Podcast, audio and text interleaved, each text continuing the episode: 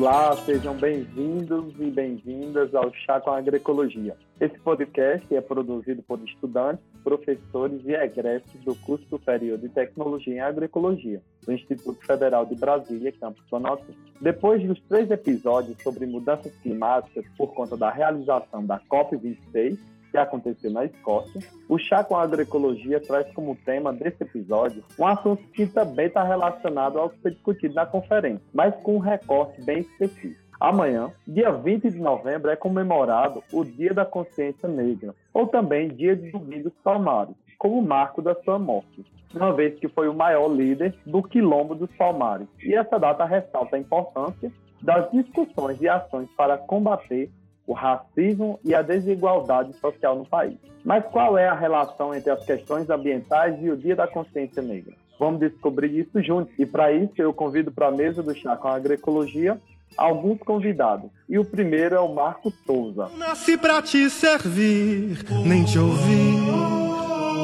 Eu só canto de zumbi, resistir a desumanização, desde a colonização, é que faz tua condição no meu chão. Hoje sei do meu valor, negro amor. Me levanto junto à voz dos irmãos. Pra fazer reparação, deve haver na nossa mão a riqueza fruto da nossa dor. A conduta dos meus filhos será fogo nos racistas. Não tem nota de repúdio, nem lamento a nossa morte. É o povo preto que se move no grito de libertação. Oi, Marcos, seja bem-vindo ao Chá com Agroecologia. Você pode se apresentar aqui para nossos ouvintes e falar um pouquinho sobre a sua jornada acadêmica e, e sua caminhada pessoal? Olá, Ivan. Olá, pessoal, a todos que estão ouvindo esse podcast. É uma alegria estar aqui com vocês e partilhando um pouco né, das nossas conversas que vamos ter aqui hoje. Espero que a gente possa né, trazer aí algumas indicações ou caminhos, né, diálogos e possibilidades de discussões sobre esse tema que é tão importante, que é o racismo ambiental. É, eu sou professor de Geografia, né? Eu sou graduado pela Universidade Federal de Sergipe. Atualmente também sou mestrando em Ensino das Ciências Ambientais e sou especialista em Geografia e Meio Ambiente. E eu atuo na área educação, sou professor da educação básica e é uma área que eu sou apaixonado desde sempre e que eu vejo que é uma possibilidade da gente poder fazer alguma transformação mais direta né, no mundo, no, no que as pessoas podem estar sendo transformadas ou sendo tocadas de alguma forma aí sobre diversas questões que a gente tem a conversar e a lidar né, no nosso dia a dia. Então, e esse tema de hoje é algo que eu conheci alguns anos atrás e que eu busco levar alguns apontamentos, algumas indicações, algumas provocações na sala de aula para que esses estudantes também, que ainda são jovens, mas que possam estar, tá, de alguma forma, né, despertando para essas questões que são tão próximas a nós. Marcos, e como foi que esse tema, racismo ambiental, começou a ser costurado dentro da sua vivência profissional, da sua trajetória acadêmica, e como você consegue trazer ele de forma transversal né, para a sala de aula? Bom, é um tema que perpassa né, a geografia, principalmente porque é, nós trabalhamos as questões ambientais, né? E não somente elas, mas que envolvem também a atuação humana nos diversos ambientes que nós estamos. E uh, o racismo ambiental ele não é na academia, pelo menos enquanto eu passei por ela, tão dialogado, principalmente no curso de geografia daqui de Sergipe, né? Mas é um tema que eu acabei conhecendo nos eventos, né, do curso e tudo mais, e que me despertou, né, um, um interesse por ele por procurar saber o que era mais, me aprofundar mais. E daí isso foi em meados de 2014, 2015. E daí busquei algumas leituras sobre, não foi o meu trabalho de pesquisa, né, de conclusão do curso e tudo mais, mas é um tema que eu já estava envolvido e que fez parte também da minha graduação. E aí, enquanto professor, né, estando na sala de aula, para levar isso mais profundo para as aulas, né? A gente tem as oportunidades, principalmente na disciplina de geografia, biologia, né? ciências também, trabalhar essas questões. Então, principalmente nas séries iniciais do Fundamental 2, que aí é o sexto ano e o sétimo ano, e no ensino médio, o primeiro e segundo ano, a gente consegue trabalhar um pouco mais essas questões. Né? Aí no terceiro ano, se tem algumas questões que são mais voltadas para o Enem, mas que também é, são temas que, de, de, uma forma ou de outra, eles, eles também é, acabam caindo nas provas. Né? Não com essa nomenclatura, né? Porque também ela é uma, um nome que não é muito dito dessa forma. Então, ele é mais utilizado como justiça ambiental ou injustiça ambiental. A gente vai até conversar daqui a pouco sobre isso. Né? É interessante você pontuar né, essa falta de contato durante a graduação e tudo mais. Eu fiz engenharia florestal e eu também eu não tive qualquer contato com racismo ambiental ou injustiça ambiental durante a minha formação. Por isso que é importante você, na condição de professor do ensino básico, estar tá trazendo isso de forma transversal. Marcos, levando em consideração que a gente já conversou um pouquinho aqui, qual é o histórico da criação do conceito de racismo ambiental e realmente tem a necessidade da gente ter uma expressão tão específica dentro de tantas outras, como racismo estrutural, racismo institucional. Qual é o seu ponto de vista sobre a necessidade de ter um, uma expressão racismo ambiental? Eu penso que sim, porque gera até uma, um estranhamento né, para muitas pessoas. O que é isso? Racismo ambiental e já tem tantos, né, assim, né, o que, seria essa forma do, do, racismo ambiental? Porque geralmente quando a gente fala em racismo, as pessoas associam logo a, a questão étnica, né, apenas, ou a cor da pessoa. E aí, é, o racismo ambiental, ele vai para além disso, né, porque ele envolve as pessoas negras, mas também vai envolver as pessoas indígenas e é, todas as pessoas que vão estar ou em comunidades rurais, ou em comunidades periféricas, comunidades quilombolas, que sofrem com essa falta, né, da fiscalização ou de leis ambientais que realmente estejam a favor dessas pessoas. E e esse termo, ele dá esse choque, então dá essa, essa inquietação da pessoa querer saber o porquê daquilo, o que é que é aquilo. Porque quando a gente trata de justiça ou injustiça ambiental, meio que a pessoa já tem uma pré-noção daquilo, do que é, né? Que vem a ser. E como racismo, né? Quando a gente toca na questão do racismo no Brasil, sempre gera um burburinho. Então é algo que é importante ser dito com esse nome, porque já vai fazer com que ali as pessoas já fiquem inquietas, já queiram saber, ou mesmo que não queiram,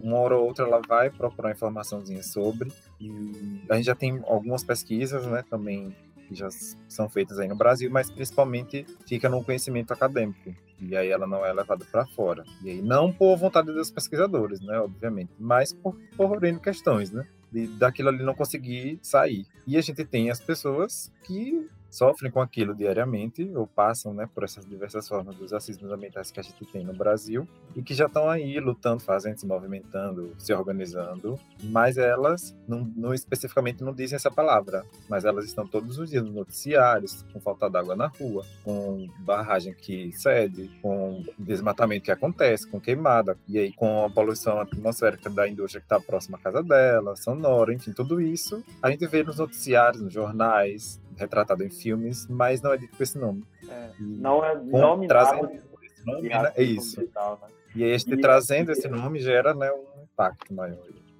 E eu acredito ser relevante a gente falar aqui também que esse termo, né, essa expressão foi criada no final da década de 70 nos Estados Unidos, né, no estado da Carolina do Norte, por conta de um reverendo que meio que se engajou na luta contra a deposição de rejeitos, né, tóxicos e tudo mais. E com isso começou a se observar que a maioria das cidades que eram ocupadas majoritariamente, né, por pessoas negras, eram exatamente os alvos desse tipo de atividade, deposição de, de como aterro sanitário. E é interessante também que você trouxe, por há pouco na sua fala, que o racismo ambiental, quando ele chega no Brasil, ele assume novos arranjos, porque não fica estritamente relacionado à questão da raça ou cor. Envolve outros marcadores sociais. Por isso que é importante a gente começar a alinhar aqui sobre essa diferença ou até mesmo a evolução do racismo ambiental à justiça ambiental ou injustiça ambiental, não é isso? Exatamente, porque aqui no nosso país a gente tem o que é mais presente para nós são as questões mais ligadas né, às questões sociais. Então a gente sente mais as questões sociais ou as desigualdades eh, sociais econômicas primeiro. Só que a gente não, não mora na atmosfera né? A gente está aqui sobre um solo com água com recursos que a gente utiliza e que não é distribuído de forma igual para todo mundo e não é todo mundo que mora e que tem a disponibilidade desses recursos da melhor forma. Uma água limpa um, um ar limpo um, uma árvore próxima, enfim. E isso acaba que as pessoas que estão ali nesses ambientes, muitas né, já nascem, enfim, não têm às vezes um acesso ao conhecimento que outros terão ou têm, e isso vai só indo, né? De geração em geração, e aí as políticas públicas também, elas existem, mas as leis também inúmeras, que no nosso país tem inúmeras, mas que elas não são efetivamente colocadas em prática. Não por falta de fiscalização ou de uma movimentação popular, porque isso acontece. Então a gente vai ter a PIB, né, que é a Associação dos Povos Indígenas, que está a todo momento fazendo aí denúncias, fazendo solicitações e colocando as questões em pauta, a gente também tem a BPN, das comunidades quilombolas também, que estão aí colocando. A gente tem os ativistas que estão aí, que não são poucos, e que a gente já veio vários casos aqui no Brasil dos, dos que morreram e dos que ainda morrem, lutando por causas ambientais, e que nada mais é, né, do que o racismo ambiental mesmo ali mas que não é dito dessa forma, mas que já é, que já acontece, mas só que a gente não consegue visualizar por esse prisma, né?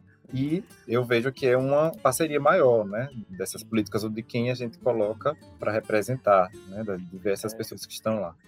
Assim, existe um descolamento, né, entre as pessoas que tomam as decisões e aquelas pessoas que são alvo dessas decisões. E quando você traz agora na sua fala sobre a importância das políticas públicas, a gente percebe que as pessoas que são alvos, que são diretamente afetadas por essas decisões arbitrárias, estão longe desse cenário de discussão. E para quem está longe, é muito simples. Não, em determinado lugar tem sim potencial para se extrair minério, para a gente implantar determinado empreendimento, mas essas pessoas, eu acredito que falta muito é uma articulação maior voltada para essa representatividade, né? Por isso que é tão importante a gente ter essa discussão sempre como foco em pauta de quem a gente está votando, quem a gente de fato sabe que é defensor daquela bandeira, daquela causa, porque nosso representante, inclusive agora na COP26, falou que não existe pressão. Então acho que isso é a prova maior da necessidade da gente sempre estar tá trazendo o racismo ambiental como uma pauta de extrema relevância, principalmente dentro das instituições de ensino, pesquisa e extensão, mas sempre levar em consideração também aqueles territórios que são alvos, não é isso? E aí, Marcos, só dando continuidade aqui à nossa prosa, como você considera, assim, até então a gente não conceituou o racismo ambiental. Na sua visão de professor, na sua visão de um homem negro que trabalha, que estuda diretamente com essa pauta. Bora tentar formular aqui um conceito de racismo ambiental? Podemos. É um pouco complicado porque assim, das leituras que eu já fiz, meio que eu já tenho é, uma coisinha formulada que já não é eu que estou falando, já são outras pessoas que já falaram antes de mim. E aí, tudo que eu falar vai ser de outras pessoas também, né? Que já estudaram muito, muito, muito sobre essas questões. Mas é o puro descaso, né? Político de aplicação de leis ambientais e de, para com povos tradicionais, negros, quilombolas e comunidades rurais. Então, é algo simples, né? Assim, falando é algo simples, mas que é a maior parte da população brasileira, né, que é negra e isso também envolve porque o racismo ambiental ele afeta a maioria dessas populações. Então, nada mais é do que esse descaso da efetivação dessas leis ambientais para com esses povos, né?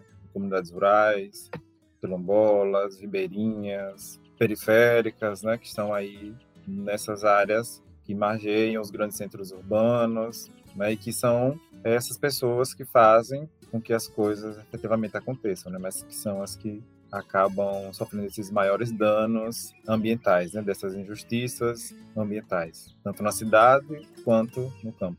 É isso, lembrando também que sempre tem a questão daquela velha forma de colonizar o território, que quando a gente leva em consideração esse cenário, né, o cenário urbano com o cenário rural, a gente percebe que ainda volta para aquela forma colonizadora de dominar, de desenvolver. Né? É, Marcos, você sabe de algum estudo que traz exatamente o racismo ambiental como assim uma variável dentro dessa correlação entre o impacto ambiental e as pessoas que são efetivamente atingidas por determinado empreendimento? Se você consegue trazer aqui de chá com a agroecologia um exemplo dessa correlação, como a gente pode provar que as pessoas afetadas por impactos e danos ambientais são pessoas majoritariamente negras. Eu acredito que essa seria a pergunta melhor formulada aqui para lhe fazer.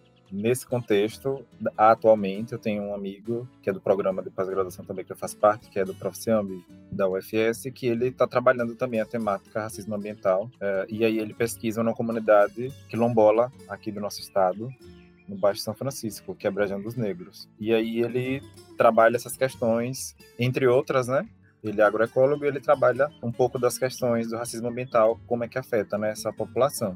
A gente também tem trabalhos aqui no programa né, de pós-graduação em Geografia, que também pesquisam questões não ligadas, né? Ainda não conheço ninguém que trabalha essa questão ao racismo ambiental, mas como a gente já dialogou antes, né? Muitas coisas que não são explícitas ali enquanto racismo ambiental, ou porque a pessoa né, não conheceu a palavra, ou não quer colocar, ou porque ela não diz que faz aquilo, ou mesmo por em outras questões. Mas tem muitas pesquisas que a gente percebe o envolvimento com o racismo ambiental. E, nesse caso, né, de pesquisas aí afora, a gente tem, pesquisando nos periódicos da CAPES, a gente tem mais de mil trabalhos, artigos, que são com temáticas relacionadas ao racismo ambiental. E aí, se a gente for vasculhar né, a cada universidade específica, porque o da CAPES ele acaba reunindo todo, mas se a gente for vasculhar ainda vão ter mais. Então, coisas escritas, a gente tem muito, né? Tem um também que é o mais próximo, vou puxar um pouco da sardinha para minha área, que é da geografia, que é o Diosmar Filho, que ele tem um trabalho, que um livro, né? Que é a geopolítica do Estado e o território quilombola no século XXI. E ele também aborda um pouco sobre essas questões do racismo ambiental e ele é um dos geógrafos que coloca muito em pauta essa questão. Ele também estava, né? Ele foi para a Conferência do Clima, né? Também ele estava lá. E é uma pessoa que eu vejo que também coloca muito em pauta e para valer o racismo ambiental mesmo. Então eu vejo que de escrita do, da produção a gente tem muitas. Então, garimpando assim, a gente encontra. Não garimpando muito, mas a gente já observa observa. E os outros trabalhos né, que a gente vai ter aí, como que com certeza né, tem trabalhos que vão falar sobre a questão das mineradoras né, de Minas Gerais, que são desastres assim que nunca vão ser apagados né, do nosso país. E vão ter as outras produções também audiovisuais, que são que tem bastante também. Agora está crescendo mais esse campo, né? apesar das barreiras que tem aí, mas a gente encontra muitas produções independentes também sobre o racismo ambiental. E aí existem, né? Então a gente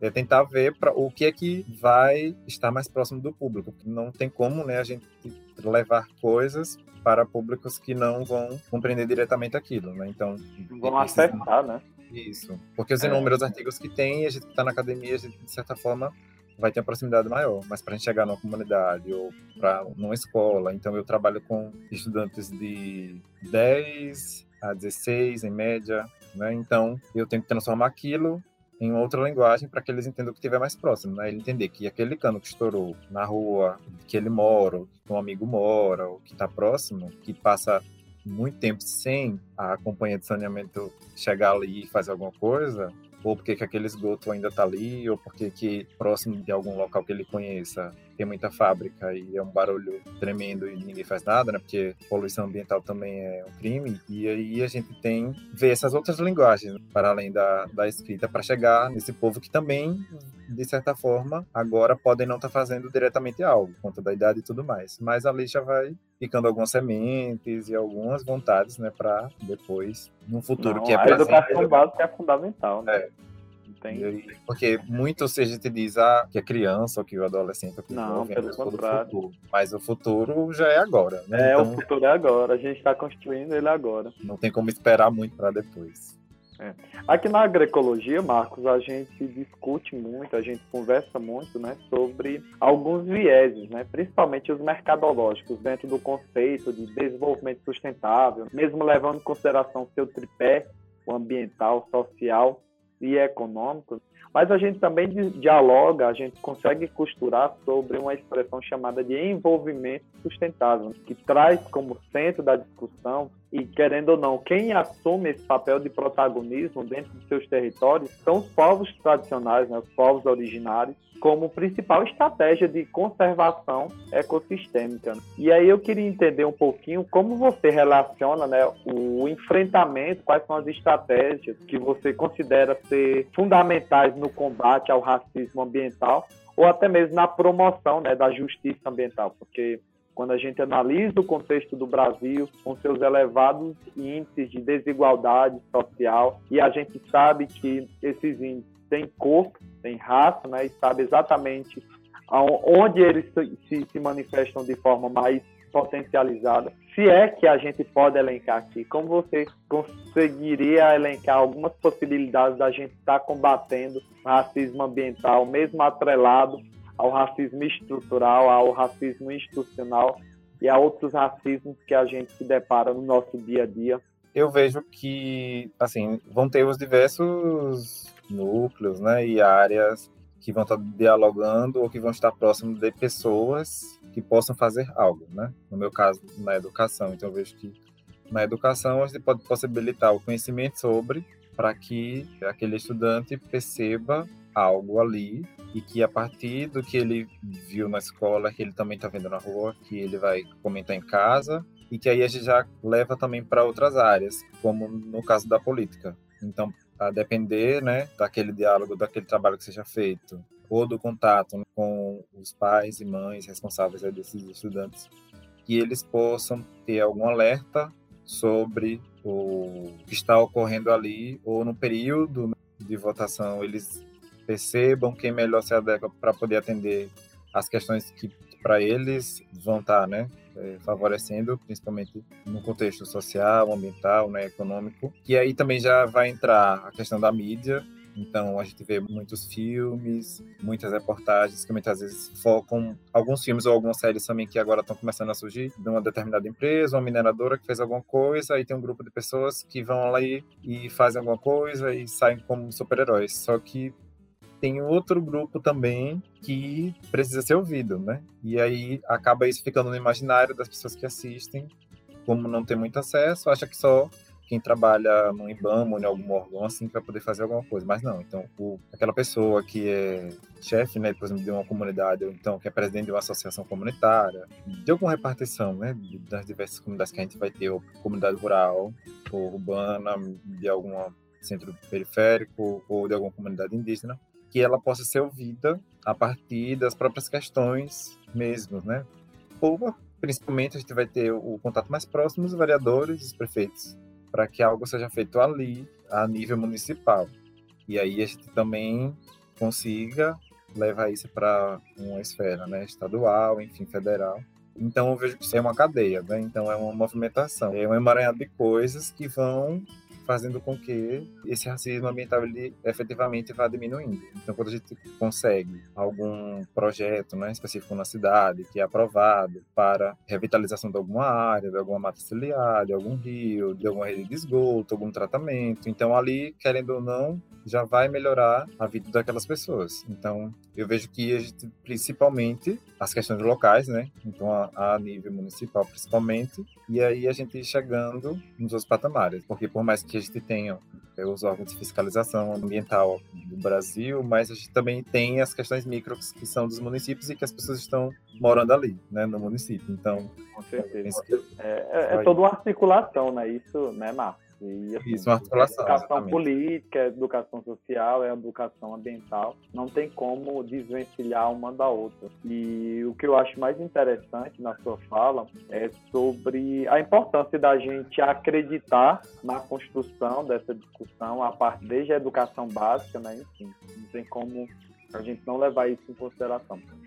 E aí é algo que, assim, eu vejo que é uma esperança, né? A gente precisa ter para acreditar que isso está sendo, né, aos poucos modificado, até porque nós humanos já causamos tantas destruições e no decorrer né, da vida a gente vai conseguindo se transformar e agora está no momento que por mais que seja né, uma pequena parte da população, mas a gente já observa que essa, essas pessoas, né, muitas pessoas já estão conseguindo despertar para essas questões que envolvem não só a, a a unidade, né? Mas a coletividade. Então, a gente pensar no outro também, no lugar que cada um tá.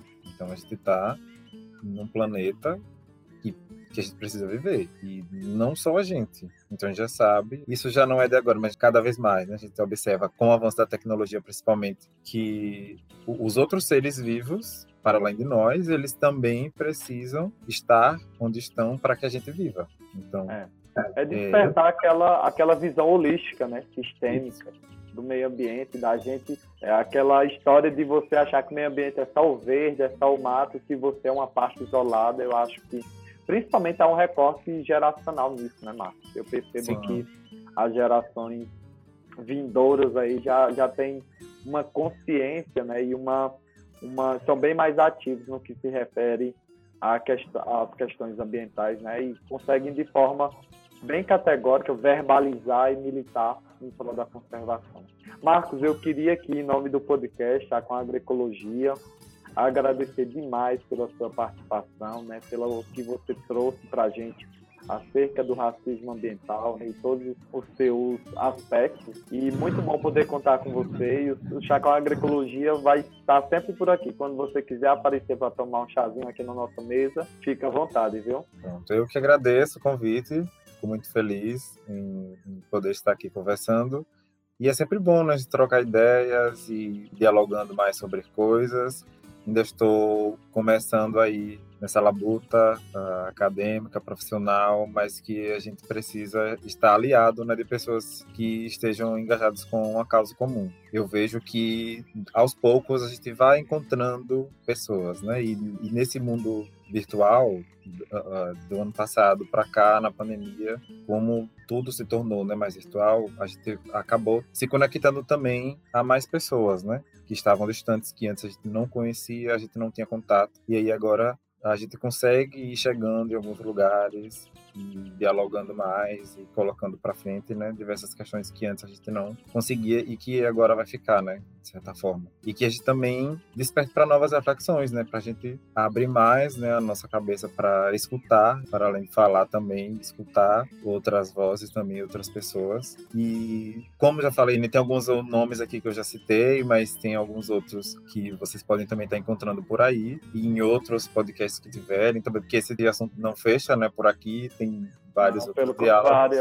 É, é uma muito abertura. material, inclusive muito podcast falando sobre racismo ambiental. Isso. E aí eu fico muito grato, assim, de estar podendo falar de um tema que é muito caro, muito delicado, mas e... muito necessário, né? É, muito necessário. Espero que tenha dado aí algumas respostas ou outras perguntas a vocês que estão nos ouvindo. É isso, Marco. Mais uma vez, muito obrigado e celebre muito o Dia da Consciência Negra. Sim, aí, nós.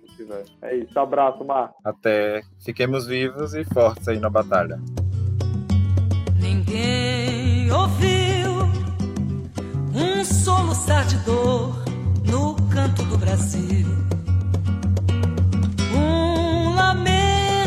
triste sempre ecoou. Desde que um índio guerreiro foi pro cativeiro e de lá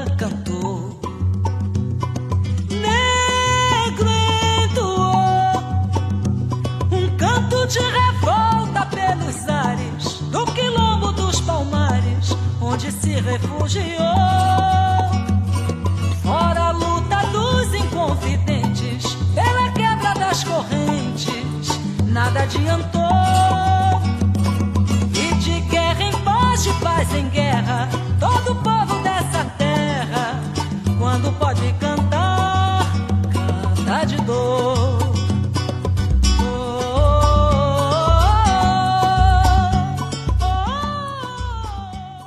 Agora a gente vai ouvir um relato da Leonice, ela que é quilombola, lá na Bahia. E ela vai trazer aqui para o Chá com Agroecologia um pouquinho sobre a história de vida dela e da comunidade dela e como foi que se deu essa dinâmica de como o território dela vem sendo alvo de racismo ambiental. Desde já, meu muito obrigado, viu, Eleonice, Léo, por participar aqui do Chá com Agroecologia. Eu sou Elionice Conceição Sacramento, eu sou pescadora em Quilombola, aqui de Conceição de Salinas, que é uma cidade litorânea, uma comunidade, Edilha, litorânea do Recôncavo Baiano, a comunidade com maior expressão pesqueira da Bahia de Todos os Santos, o que muito nos honra.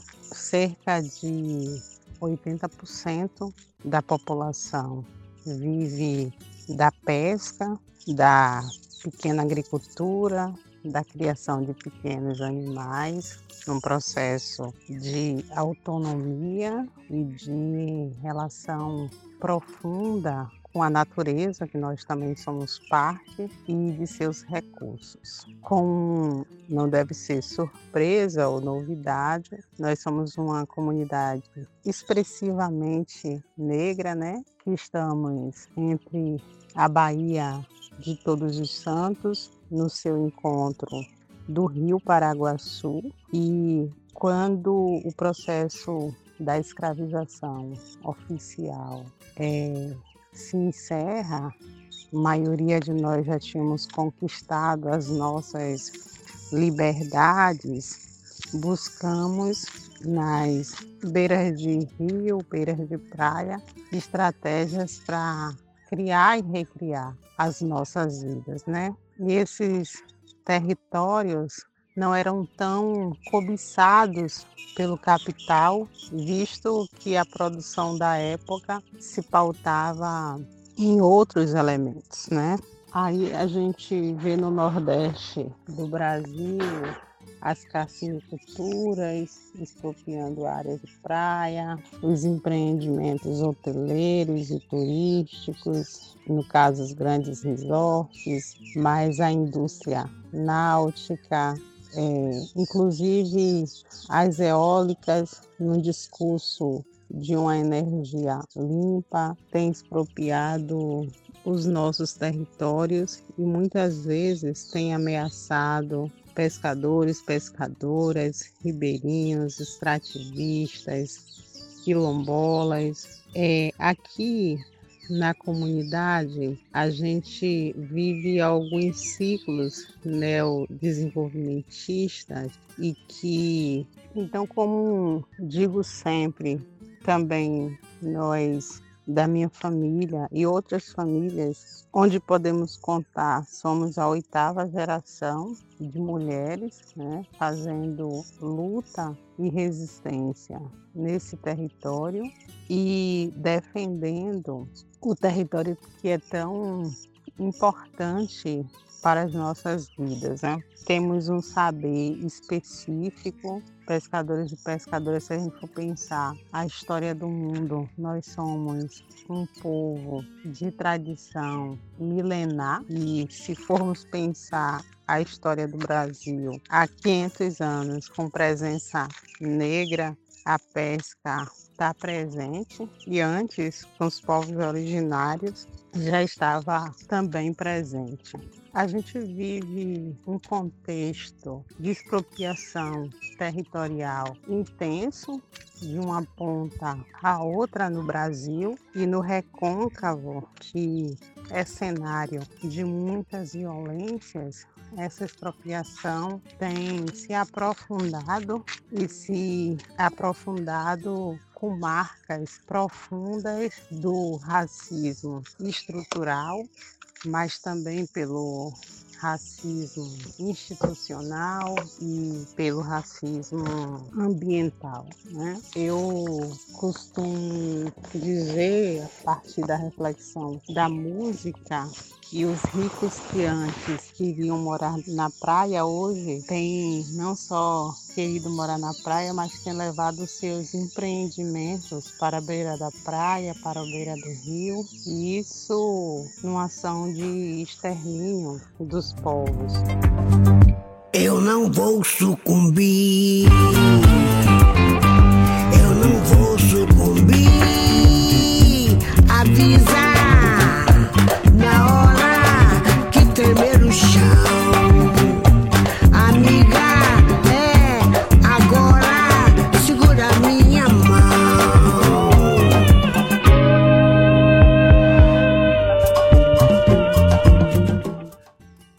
Chá com a Agroecologia gostaria de agradecer a colaboração de um dos maiores nomes no combate ao racismo ambiental aqui no Brasil, a pesquisadora Tânia Pacheco, que é uma das idealizadoras do site né, racismoambiental.net.br, tendo em vista que é um dos maiores referenciais onde concentra vários artigos e outros materiais acerca da temática. Então, mais uma vez, muitíssimo obrigado pela construção desse diálogo, viu, Tânia? Olá, Ivan. Olá, gente boa do IF Campus Planaltina, nesse chá agroecológico. A gente sabe que esse mês de novembro é marcado, muito mais do que no dia 20 apenas, por diversas atividades que normalmente são convites para reflexão, são convites para avaliações de como está a situação do racismo, todos os racismos, não apenas do ambiental no país, que caminhos, que rumos se deve buscar e se deve trilhar, enfim. Esse ano, entretanto, isso tudo tem um sentido muito mais provocador, digamos assim.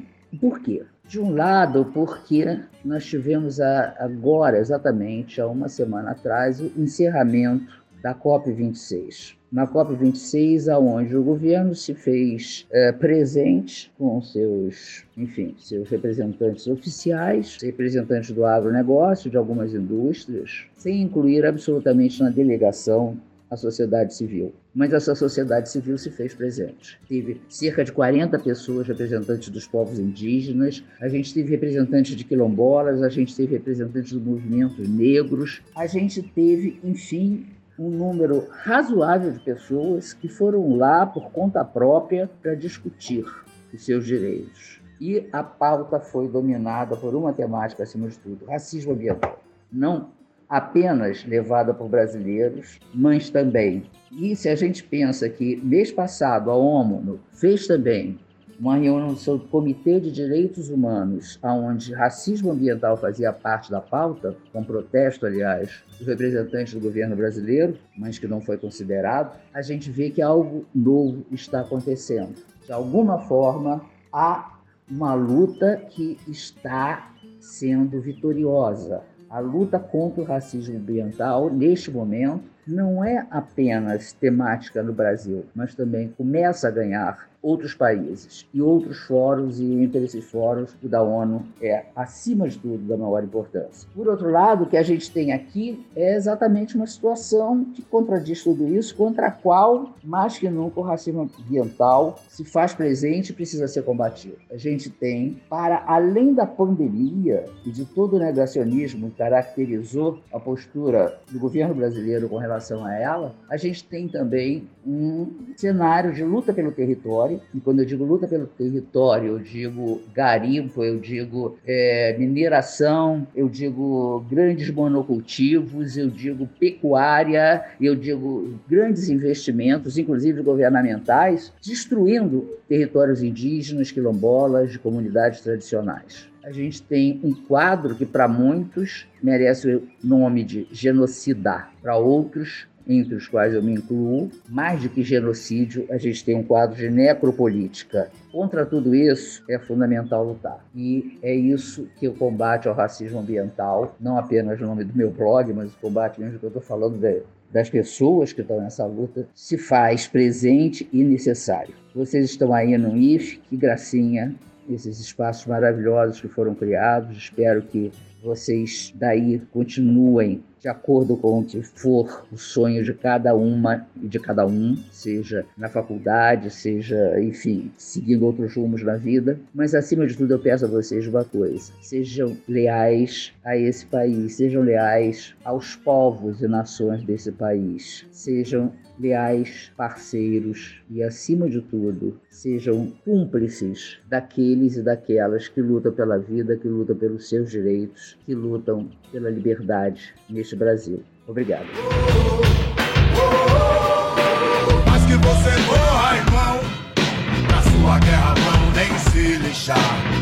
Esse é o X da questão, já viu eles chorar pela cor do chá?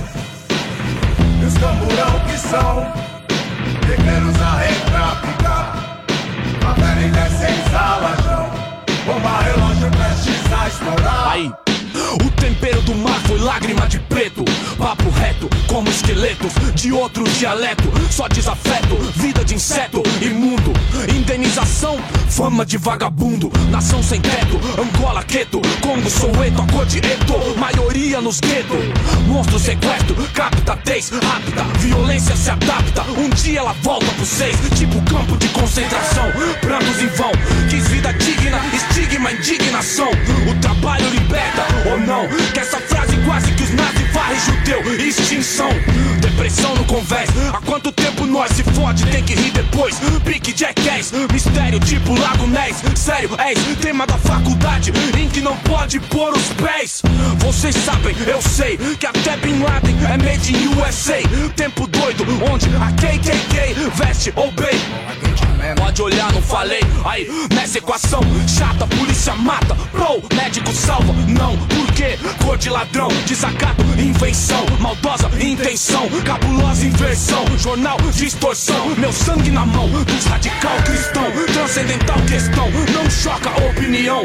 Silêncio e cara no chão. Conhece? Perseguição, se esquece. Tanta agressão enlouquece. Vence o da Atena com luto e audiência. Cura, baixa escolaridade. Com alto de resistência. Pois na era cyber, vai ler os livros que roubou nosso passado igual Alzheimer. E vai ver que eu faço igual Burkina Faso. Nós quer ser dono do circo. Cansamos da vida de palhaça, tipo Moisés e os hebreus. Pés no breu, onde o inimigo é quem decide quando ofendeu. Fé louco, no veneno igual água e sódio. Vai, vai, vai, vai, vai, vai, vai. Vai vendo, sem custódio. Aguarde cenas do próximo episódio. Cês diz que nosso pau é grande. Espera até ver nosso ódio. Por mais que você corra, irmão, pra sua guerra vão nem se lixar. Esse é o X da questão. Já viu ele chorar pela cor do orixá? E os camburão que são mineiros a retraficar. Favela e descens alajão. Bomba relógio prestes a estourar. Chegamos ao fim de mais um episódio de Chá com a Agroecologia. Muito obrigado a todos que ouviram esse episódio. Lembrando que a gente tem um e-mail, chacomagroecologia.gmail.com. Fiquem à vontade para mandar sugestões, críticas, apontamentos. É isso, tenham um ótimo final de semana.